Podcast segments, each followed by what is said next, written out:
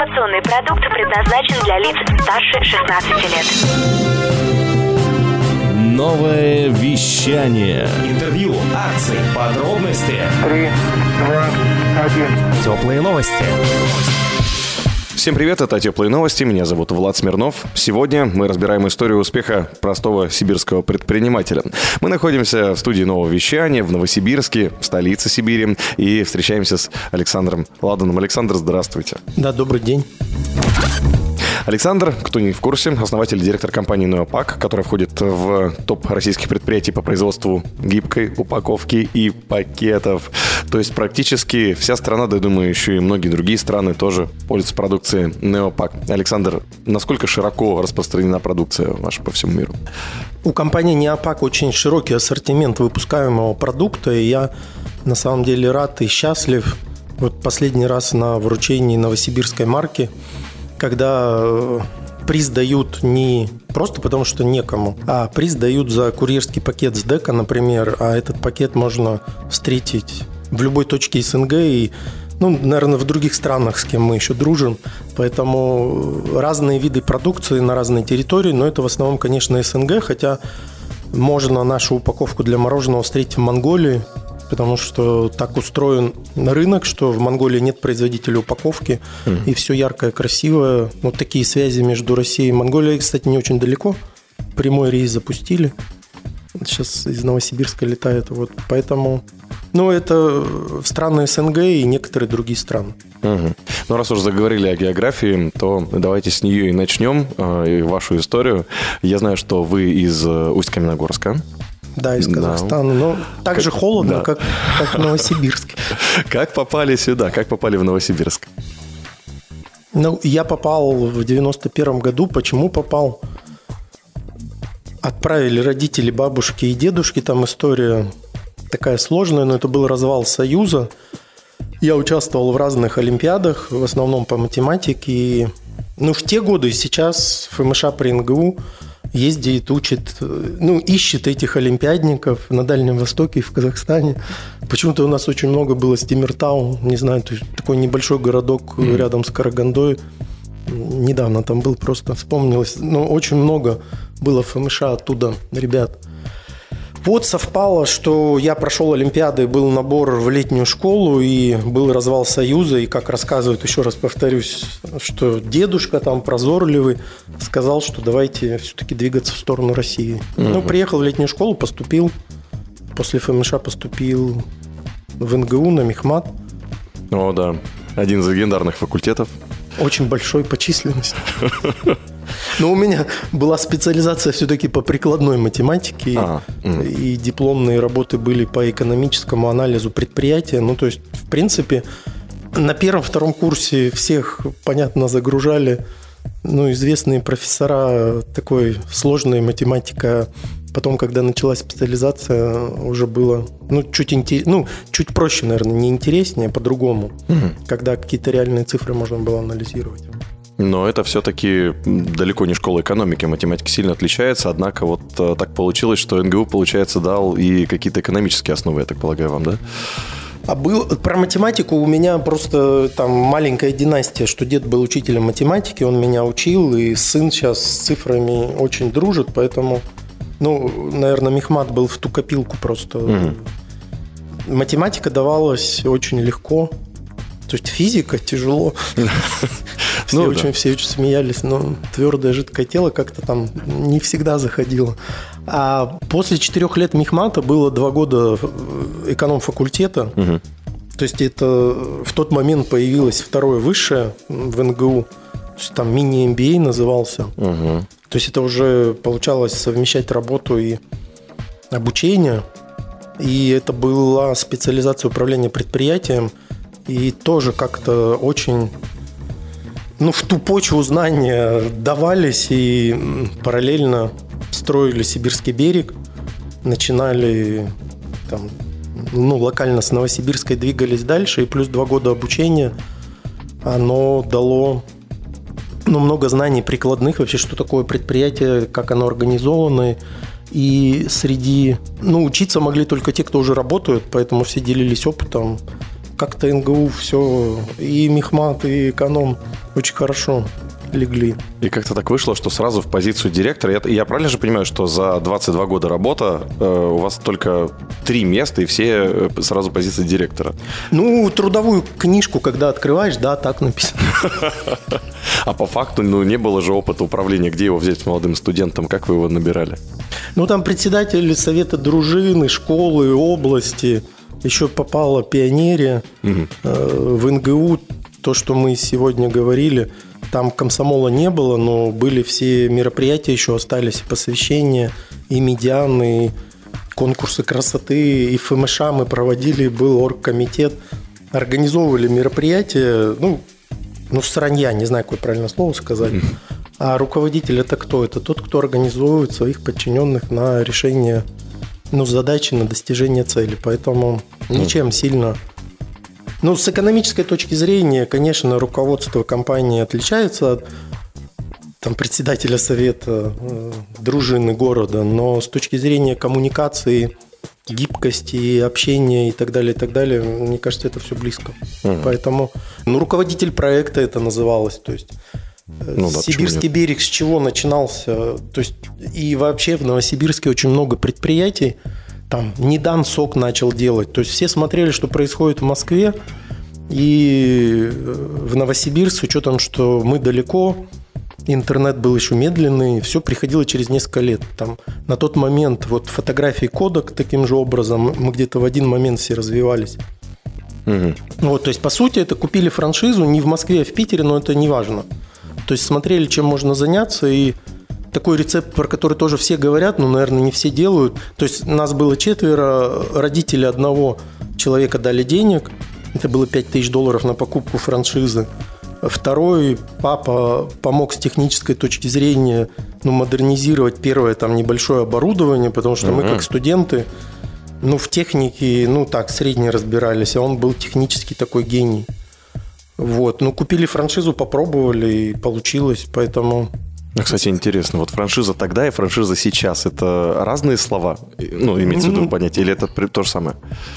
Ну, то же самое, только менее красиво оформлено. Сейчас же там там бренд-бук тебе дают, не знаю, ну, то есть большой пакет документов, но по сути мы покупали рецептуру, покупали описание, где брать упаковку, где брать оборудование, комплект оборудования, ну, то же самое. Угу. И были ли еще какие-то запоминающиеся истории? Вот я знаю, что есть история про канских львов. Что это за история, как она прошла? Ну, в общем, история это была какая? Сибирский берег, когда появился, и одна из ну, причин, почему это стало возможным, потому что в тот момент, сейчас вот, кстати, история чуть-чуть повторяется, но компания mm-hmm. Lays не ушла из России. То есть mm-hmm. в 99 году была огромная девальвация, близкая к февральской, то есть с 3 до 6 вырос доллар. У компании Pepsi не было заводов в России по чипсам, они их завозили. И так как курс вырос в два раза, они просто ушли с рынка. Но они стали очень дорогими. Угу. Они ушли с рынка, и на рынке закусок не было ничего. Ну. Вот, это просто такая рыночная возможность. Это не то, что, ну, мы, конечно, тоже молодцы, но чудес совсем не бывает. То есть рынок был пустой. Ну, что То есть сейчас, сейчас Lay's не ушел, конечно, но у них сейчас есть заводы, они наоборот, да, только открыли в Новосибирске огромный завод, который каждый месяц, вот несколько месяцев назад наращивает там мощность. Поэтому так. А, мы говорили про бирку, да, изначально. Нет, вот. И мы, а потом Lay's вернулся. То есть, когда стабилизировалась ситуация, там, наверное, на пятом году берега Lay's вернулся, и мы э, все вторые пять лет воевали с ними. А как можно э, воевать с мультинациональной компанией бюджетами, ну, в рекламном плане? То есть, они, у них есть такая стратегия выжженной земли, то есть, они когда приходят на рынок, а они вновь приходили, ставят низкую цену на уровне себестоимости mm. и дают большую рекламу. И все, что на этом рынке было до этого, это во всем мире. То есть можно в, в книжке прочитать их стратегию. Выжигают поле, ну то есть все уходят. Но они не могут это выдержать. Соответственно, мы там на страцессиях для себя э, единственный вариант видели, ну, удержания или победы, потому что сначала мы рынок заняли, теперь надо было удерживаться, ну, удерживать лидирующие позиции. Это креативная необычная реклама, которую мы могли на свою сторону потребителей зацепить, подхватить.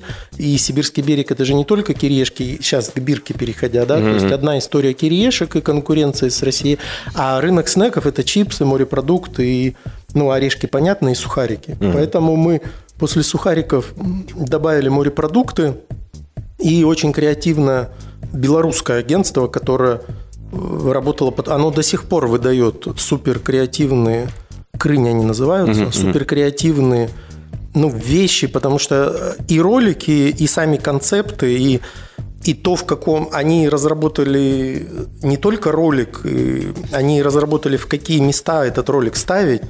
Ну, то есть там Таргет такой сделали, да, базовый? Да, ну то есть ага. там футболист влетал, забивал там мяч, и человек вскакивал, смотря, это ставились футбольные. Ну, оно может ага. быть просто, но это не, не та история, когда бюджетом заливают и дают, ну, просто там mm-hmm. раз в час, да, то есть это был точечный еще таргет.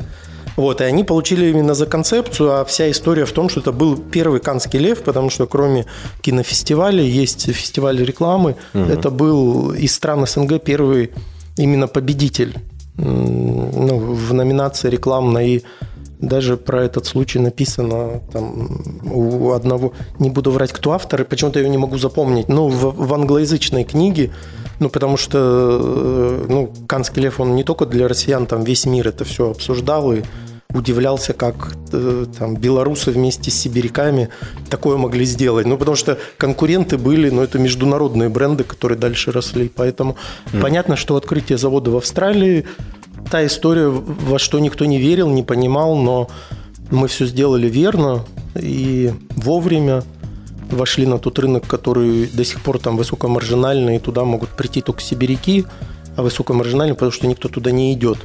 Он вроде не такой большой, потому что там население такое же, как в Казахстане, 15 миллионов. Ну, то есть по численности не очень большой, туда дорого все вести, mm-hmm. и на место никто не приходит из-за 15 миллионов, а все завозят. Э, вот, и никто не приезжает, чтобы там что-то открыть. А снеки – это продукт объемный, его возить дорого. Вот, поэтому открытие этого завода и то, что мы вошли там в топ-50 – самых быстрорастущих брендов там за много-много лет. Вот это ну, такой показатель. Достойный показатель. Почему-то угу. запомнились еще переговоры с Первым каналом о том, когда мы начали рекламироваться на Первом канале, я сам поехал на эти переговоры, потому что бюджеты Ого. были несколько миллионов долларов. Ну, это, ну, это уже это была первая такая крупная, да, сумма? Ну да, и, ага. и это все делали, понятно, что агентство, которое все советует, я говорю, я хочу сам поехать, и, чтобы мне подтвердили, что это не посредник какой-то получается.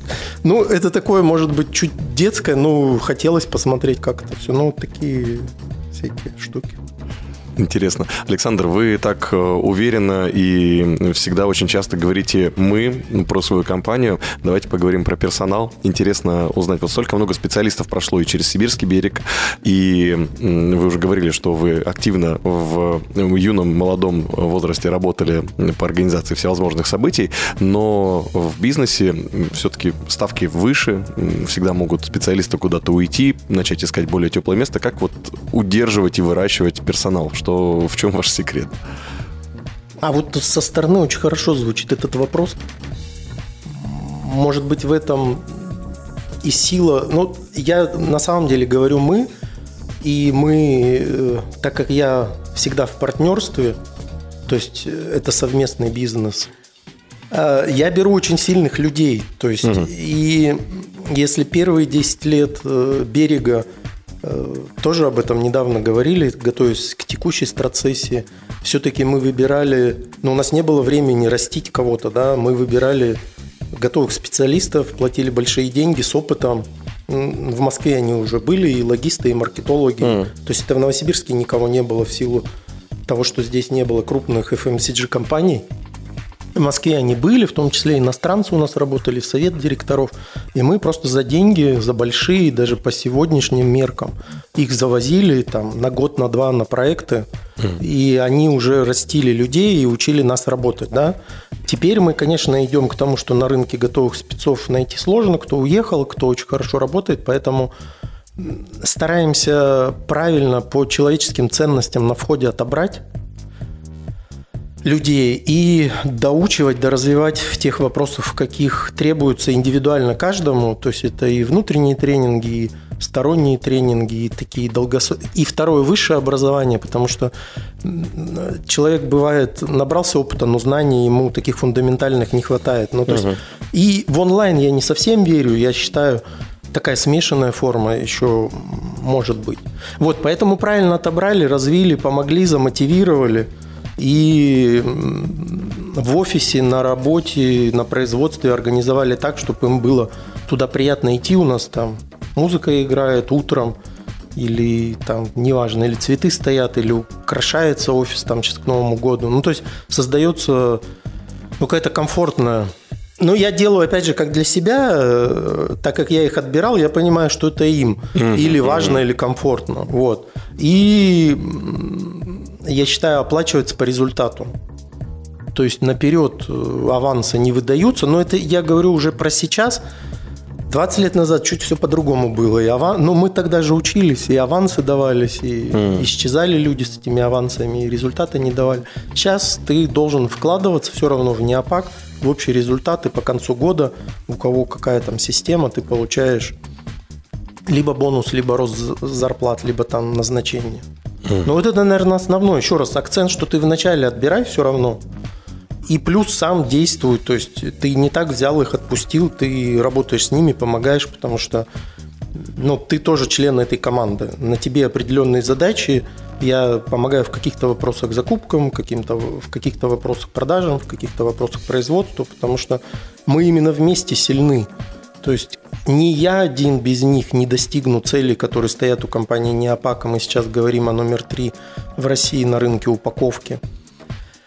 Ни они каждый по себе не достигнут. Угу. Тут такая интересная, вот э, можно, можно подойти к теме отличия B2B от FMCG, э, потому что Сибирский берег и Кириешки – это конечный потребитель, это огромная территория и не очень много людей, видимо.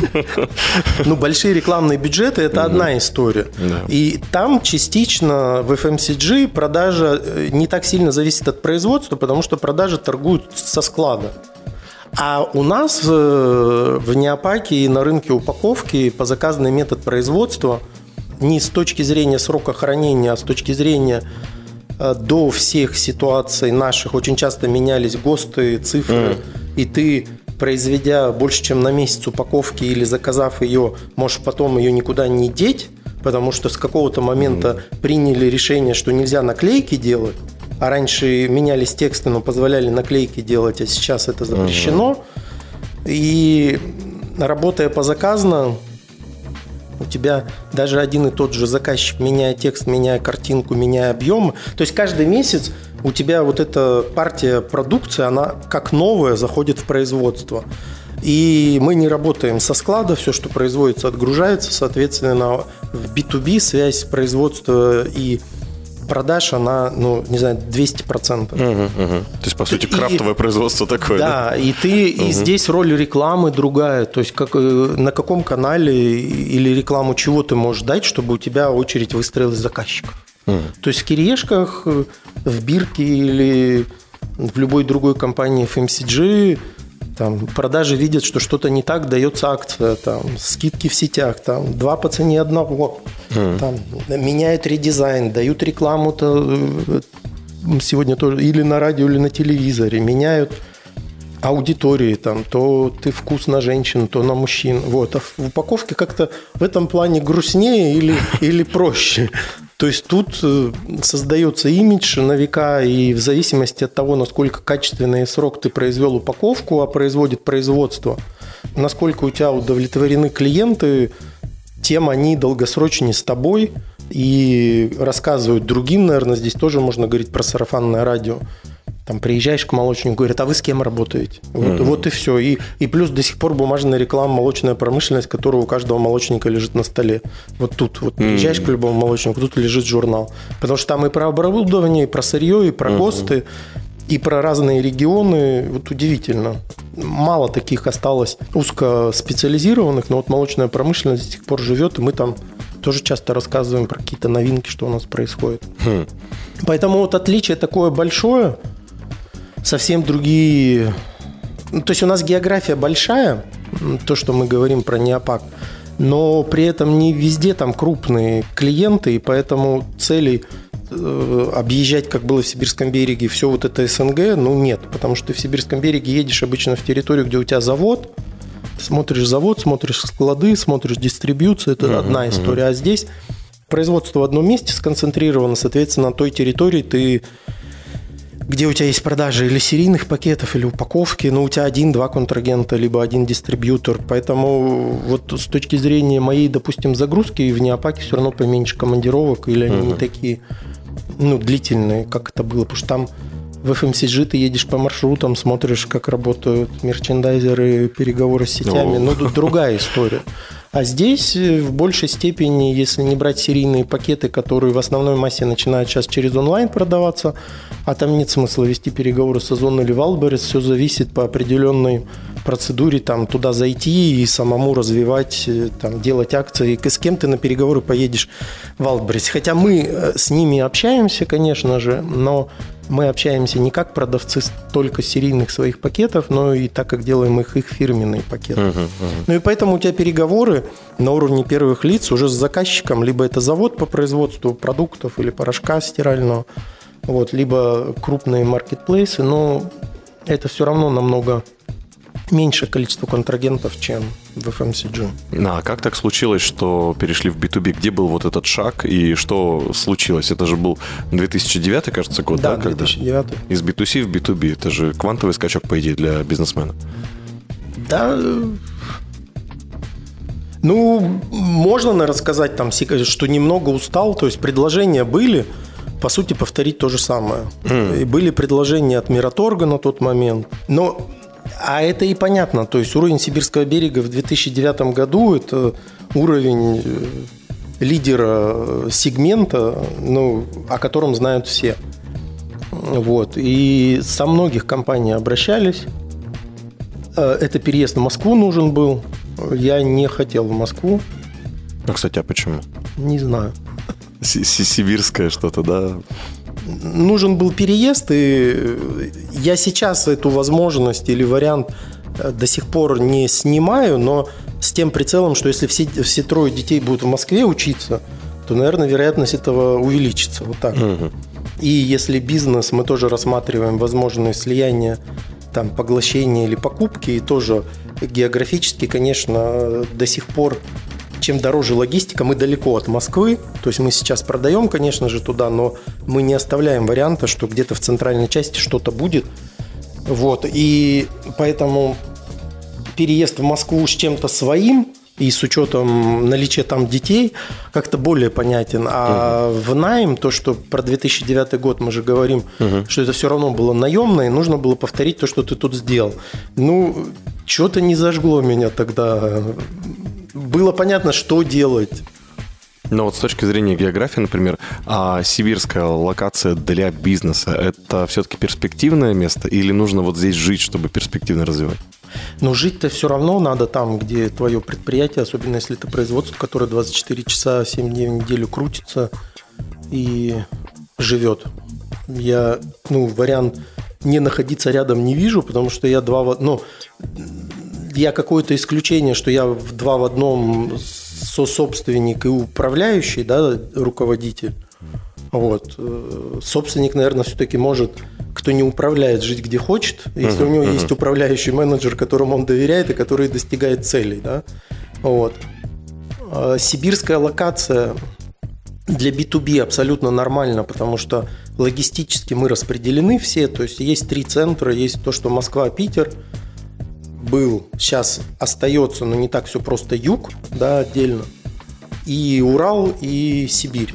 То есть каких-то B2B-шных историй на Дальнем Востоке нет. Мало жителей, несмотря там все заводы, многие позакрывались, кроме рыбных. Были там майонезные, конфеты. Ну, там мало жителей. То есть оттуда не повезешь в другое место. И там то, что небольшое локальное осталось. Я недавно заказывал там есть шоколадки с этим с морским гребешком, вот что-то такое эксклюзивное. Но что-то никто не оценил офисе. Они такие сладко-соленые, но после вкусия гребешка чувствуется, потому что натуральный. Но вот как-то не все хотят конфету с гребешком? послевкусием, да, гребешка. Но э, выглядит очень необычно. Экзотика. Вот. И к нам очень близок э, Казахстан, Киргизия, близок Узбекистан на самом деле, и жителей там много. Таджикистан тоже близко, и был в Душанбе недавно. И там нет в этих республиках э, производителей крупных ни стекольной тары, потому что в какой-то момент э, был проект, да, ни по упаковке. Не будем сейчас останавливаться, почему их там нет.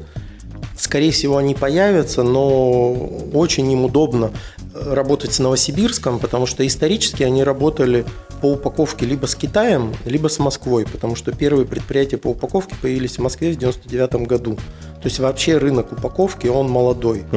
И в этом и сложность. Вот мы не говорили еще, но особенность, наверное, этого рынка, что таких технологов по упаковке в династии, например, да, там, ну, их неоткуда взяться. То есть есть технолог-стекловар, потому что есть гуси хрустальные, история стекловарения, точно не скажу, ну, 100 лет или 107 Ну, лет. вековая уже Вот. точно, да. Мгм. А в упаковке, если в 99 году появилось первое предприятие «Итальян Цеф» в Москве, вот с тех пор началось какое-то обучение вообще. Но что такое упаковки? Упаковки с печатью, с красивой, да? То есть была уп- упаковка без печати, либо бумажная, либо там полиэтиленовая она была, но это было все некрасивое, с другими характеристиками. В 99 году первое предприятие появилось, а наверное, спустя 5 или 10 лет только появилась компания, которая сейчас номер один, которая в Казани находится. И поэтому некая особенность рынка, что профессионалов, специалистов раз-два и обчелся. Близость к СНГ добавляет тебе 5 миллионов Киргизии, 15 миллионов Казахстана. Это э, ровно столько же, сколько в Сибири живет, поэтому можно вполне даже без Москвы, это если про других предпринимателей говорить, до Урала спокойно и СНГ. В принципе, у тебя население получается ну, там 50 миллионов. Это уже такое более весомое, чем новосибирская окрестность. Поэтому, а перспектива, посмотрим, все очень сильно меняется. Я вот не знаю там всех аналитиков, но частично из-за пандемии э, на расстоянии стало легче работать. Раньше заказчики жили у нас, и не только у нас, подписывали тиражи. Такое ощущение, что им или скучно у себя было, или не знаю, как это назвать. А после пандемии как-то начали подписывать тиражи по онлайну, по WhatsApp. Уменьшилось количество контактов все равно и по сырью, и по конечникам, кто покупает продукцию. И это все ну, дает возможность региональщикам развиться, а вообще все еще меняется, потому что печатное оборудование запрещено к ввозу санкциями. Клей запрещен, краска запрещена, развиваются, с одной стороны, российские производители, ну, сырья для нас, с другой стороны, очень интересно, как дальше, ну, вообще соотношение потребления и потребности, и производства, и возможности производства будет стыковаться. Вот текущая ситуация, что производственники не справляются с заказами. Ну да, конечно, со Поэтому всего мира тут- завозили. Тут тогда уже не так важно, э, где ты находишься, главное, что у тебя есть мощность. Ага. Но самое удобное, я считаю, самое интересное, но пока эта история не про нас, все-таки вот на самых дальних расстояниях, пусть это не Дальний Восток, хотя мы думали про Дальний Восток, и стекло сейчас думает про Дальний Восток, потому что всю стеклянную бутылку с завода экран завозят. Там есть завод, который производит Миллер, и вся бутылка едет отсюда. А потом едет назад пиво. Ну, так вот э, модель экономическая выстроилась, неважно там почему. Вот, но я говорю о том, что лучше, конечно, иметь одно предприятие ну, по упаковке, допустим, в Подмосковье или в центральной части, одно в Сибири. Это, я думаю, заказчикам, и нам удобнее. И надо понимать, что крупные заказчики, которые есть у нас, неважно, Орион, Чукопа, у них один завод уже тоже там, один здесь. У Лейза несколько заводов в центре, один завод здесь. Поэтому чем мы об этом говорили в самом начале, то есть чем дороже логистика, а она все дороже и дороже по разным причинам, тем ну, выгоднее территориально разделять. Вот. А другая история, Реневал тот же, который тут э, развился, он же часть продукции тоже поставляет в центр. Они же не только... То есть ты часть продаешь здесь, вот на этих 50, если ты считаешь, миллионов, если ты считаешь и СНГ, и Монголию. Ну, там тоже немного. Вот. Остальное ты поставляешь ну, в центр, но надо понимать. И логистика от нас дешевле в центр, чем из центра к нам. Поэтому в какой-то логике проще завод открыть тут и возить в Москву, чем из Москвы возить сюда. Но надо соотносить численность людей и ну, рынок, сколько тебе надо поставлять. Ну, потому что транспорт от нас же едет пустой туда. То есть все везут сюда, либо ну, все везут Сейчас уже тоже не так. Уже туда Уже все опять меняется, да? Ну, тоже уже все меняется. Ну, выросло, но все равно дешевле. И та особенность, которая есть у Неопака по сырью, у нас 70% сырья – это Сибура, Сибур в Томске, и нахождение от Сибура в 200 километрах – это очень удобно. Ты взял сырье, переработал и везешь уже готовую продукцию туда. А те, кто находится в центре, они туда веду, везут сырье не переработанное, оно более воздушное и так далее, а потом готовую продукцию сюда. Поэтому ты до какого-то объема логистически вообще защищен, открыв производство в Сибири, потому что невыгодно будет оттуда везти. Но если ты хочешь больше, ты все равно будешь в центр продавать. Ну, там уже дальше. Здорово. Столько всего интересного рассказали. И я вот закрывая тему с упаковкой, я знаю, что э, самое сложное и самое интересное в бизнесе упаковочном вы сказали, что это позаказное производство. И самое сложное, и самое интересное. Так и есть? Это не меняется с годами? Ну, это не меняется с годами, потому что FMCG позволяет выпускать серийный продукт. Ты утвердил стандарт, и каждый месяц должен этот стандарт поддерживать.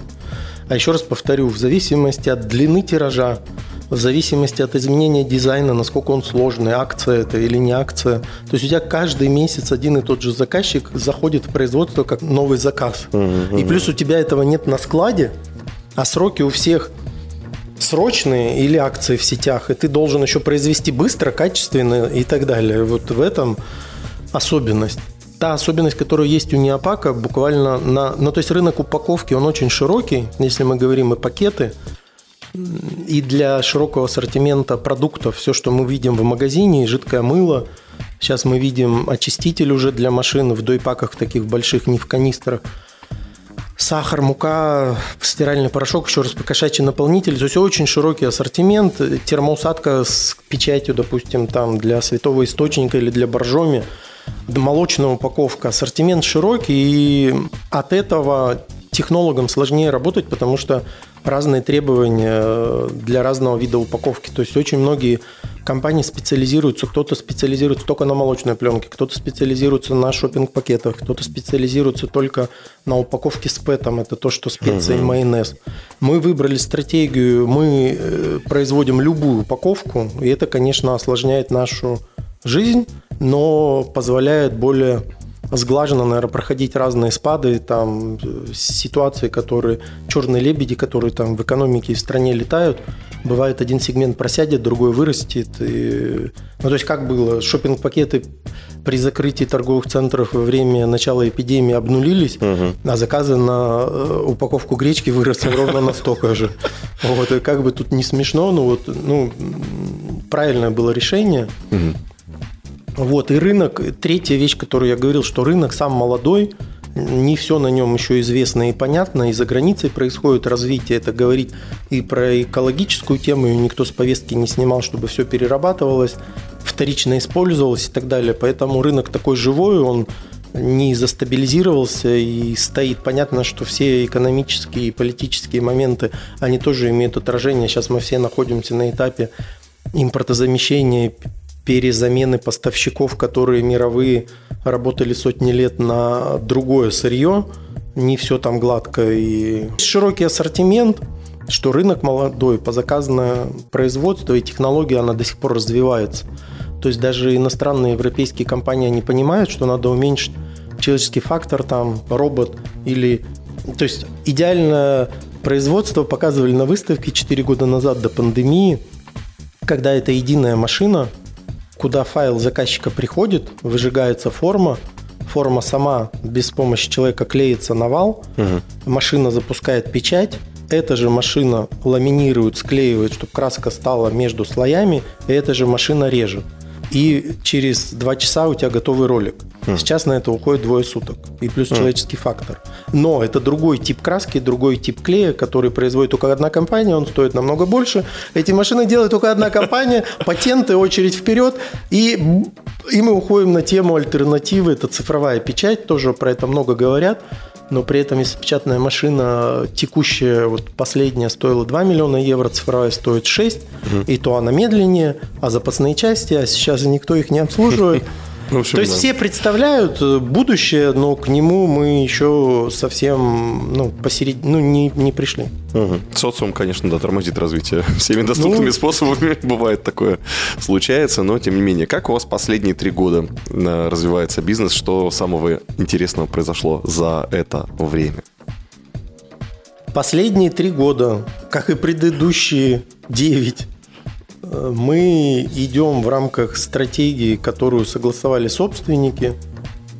И каждый год имеет отклонение, но не такое значительное. И ну, мы идем по нашим планам. Основное то, что сделали, это расширили производство.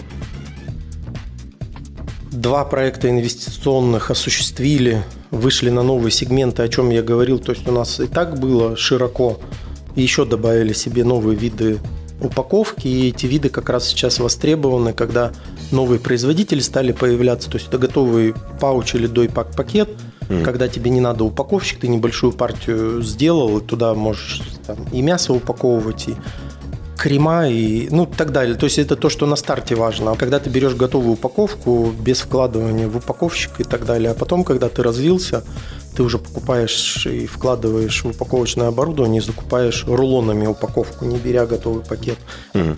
На начальном этапе ты же не всегда ну, вероятность же есть, что что-то не получится. Вот. Поэтому выход, наверное, на новые сегменты, увеличение объема производства вслед за ну, потребностями рынка, потому что Новосибирск в этом плане отличается от э, ну, в целом России, потому что для сокращения логистических штук ну, затрат. Очень многие здесь открыли производство. И, конечно, последнее, то, что мы зашли на рынок курьерских пакетов, и то, что mm. в Сибири открылись и Сбер Мегамаркет, уже распредцентры, да, и Валберис, и Озоны, и дальше будут открываться. Мы, конечно, не зная пандемии, приняли решение туда выходить, а потом все совпало, и, как всегда сказали, повезло. Ну, хорошо.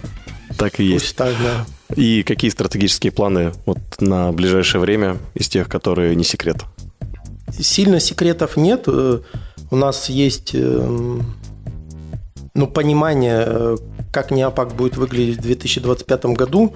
В планах пока остается то же самое, прирост порядка 30% в год и э, выход на новые сегменты – новые сегменты мы уже заказали и оплачено, потому что особенности оборудования, что тебе надо принимать решение заранее, потому что изготовление год, ну, оборудование тоже из-за того, что Тайвань плохо поставляет чипы, угу. не только нам, но и всем в мире. Из-за вот таких вещей сроки увеличились. Эм, но у нас тот проект, который мы называем Неопак 3.0, уже оборудование все проплачено, оно придет в июне месяце. И там будут такие сегменты, как корма для животных. Мы выходим, сейчас мы это не можем делать, жидкое мыло, кетчупы, соусы.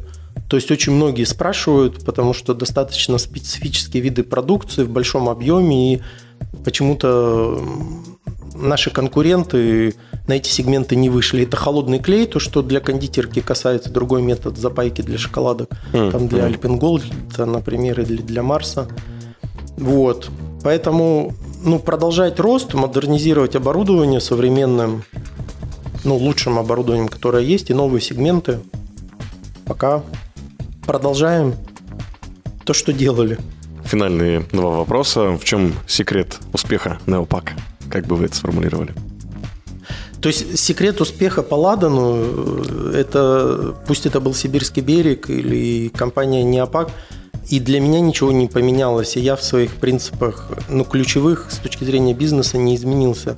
То есть я считаю, такие моменты самые важные. Это амбициозная цель и видеть, что у тебя впереди, и видеть не на год, а ну, пусть на 10 лет в таких в очертаниях, да, то есть мы строили компании и продолжаем это делать в компании Неопак не на один год, да, не на то, чтобы завтра ну, продать компанию, да, а на долгосрочную перспективу.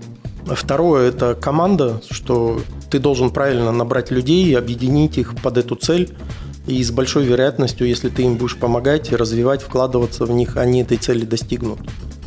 При этом я считаю, хотя это очевидно, исходя из цели, да, то есть надо на широкую географию замахиваться, не надо изначально ну, как планировать Новосибирск, надо все-таки смотреть продукт, чтобы он ну, все равно пошире был, хотя бы от Урала до Казахстана. Ну и два момента, много работать каждый день и чуть-чуть удачи, чтобы кто-то тебе помогал сверху. Это про суеверие. Вы И все получится. Часто бывает, что вы суверны. У меня такой подход, хотя мы это уже даже обсуждаем с детьми, потому что у них почему-то он тоже такой же, а в университете и везде говорят, что надо по-другому. Я радуюсь после того, как что-то случилось. Я до... Вот оно произойдет, я порадуюсь. Э, Мы выполнили план. Завтра будет столько-то, вот завтра, и скажешь, что за... Ну, то есть, как можно сейчас... Может случиться вот в наше время, но, к сожалению, реально же все, что угодно. Вот поэтому, когда достигли, у нас гонки есть, в гонку ударили, тогда да. До этого пусть мои подчиненные чуть другие, пусть радуются, верят э, во все. Я, конечно же, верю, но я до последнего прилагаю усилия, чтобы выполнить желательно на 120, тогда 100 случится. А часть людей же настроены как? Ну, мы натянем в последний день. Вот это не мой подход. Но это уже про другое было. А суеверие, не знаю, кошка черная не очень на дороге нравится, но редко попадается. Выборка небольшая, да? в основном, ну, в отпуске, если где котов много, ну, там же не ты едешь вообще за рулем. Поэтому где тут в Сибири коты-то? Ну, в Молдавии мы бывали, так как родители жены с Молдавии, с Приднестровья. Ну, часто летом, там, да, коты. И они там суеверны, молдаване. Мгм. Ну и финальный вопрос. Александр, в теплых новостях мы каждому предпринимателю задаем наш фирменный вопрос, что такое ответственность. И каждый формулирует по-своему, но кому как не предпринимателям задавать этот вопрос, потому что это один из самых основополагающих, наверное, моментов, который касается и сотрудников, и работы с ними, ну и работы с контрагентами. В общем, каждый формулирует по-своему. Какой ваш будет ответ? Кстати, качество ответственности очень важное, да. Для детей это просыпаться по будильнику, в том числе ответственность. На одном из тренингов, ну, любимой компании, привели пример, который я стараюсь всем передать, но не всегда вижу отклик, э, потому что он мне лег ну, полностью, и вот я сейчас его расскажу и думаю, другого не надо, да. Но история про что? То есть мне нужно, чтобы вы завтра принесли книжку, которая у вас находится. Я говорю, можешь принести книжку завтра? Ты говоришь, да. Ну и в основном люди как действуют? Ну и все. А ты забыл. Не потому, что ты плохой. Ты проспал, у тебя ребенок опаздывал куда-то. И ты хотел, но не взял. Так вот, э, в этой истории чья ответственность принести книжку? Вот мое понимание, она стопроцентно и твоя, потому что ты согласился ее принести, и моя, потому что книжка нужна мне, она тебе не нужна.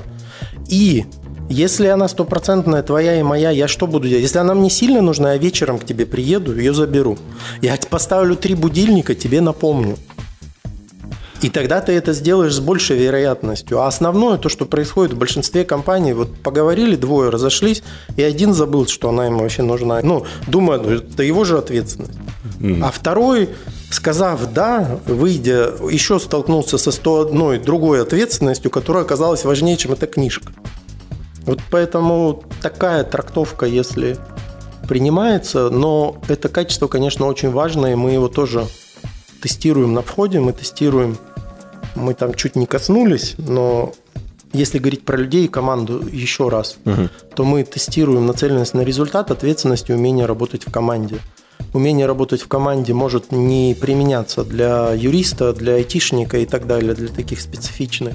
Ответственность ко всем применяется. Нацеленность на результат за редким исключением тот, кто монотонную работу выполняет, там сложно оценить, ему главное стандарт соблюдать, да, мы, в принципе, тоже для всех смотрим. И безумно, вот Самое плохое, что ее почти невозможно развить. есть Это она рожденная, бывает- получается? А, ну, Воспитание. я говорю про личностные характеристики. Да, они врожденные, плюс воспитания много. Ее можно скорректировать там определенными вещами, но, конечно, большинство не хотят ее. Ну что ж, спасибо за такой подробный ответ. Было интересно послушать. И сегодня в гостях в студии нового вещания был основатель и директор компании Neopak, которая входит в топ предприятий по производству гибкой упаковки пакетов в Российской Федерации. Это Александр Ладан. Спасибо большое. Спасибо. Это были теплые новости. Меня зовут Влад Смирнов. Всем пока. Новое вещание. Теплые новости.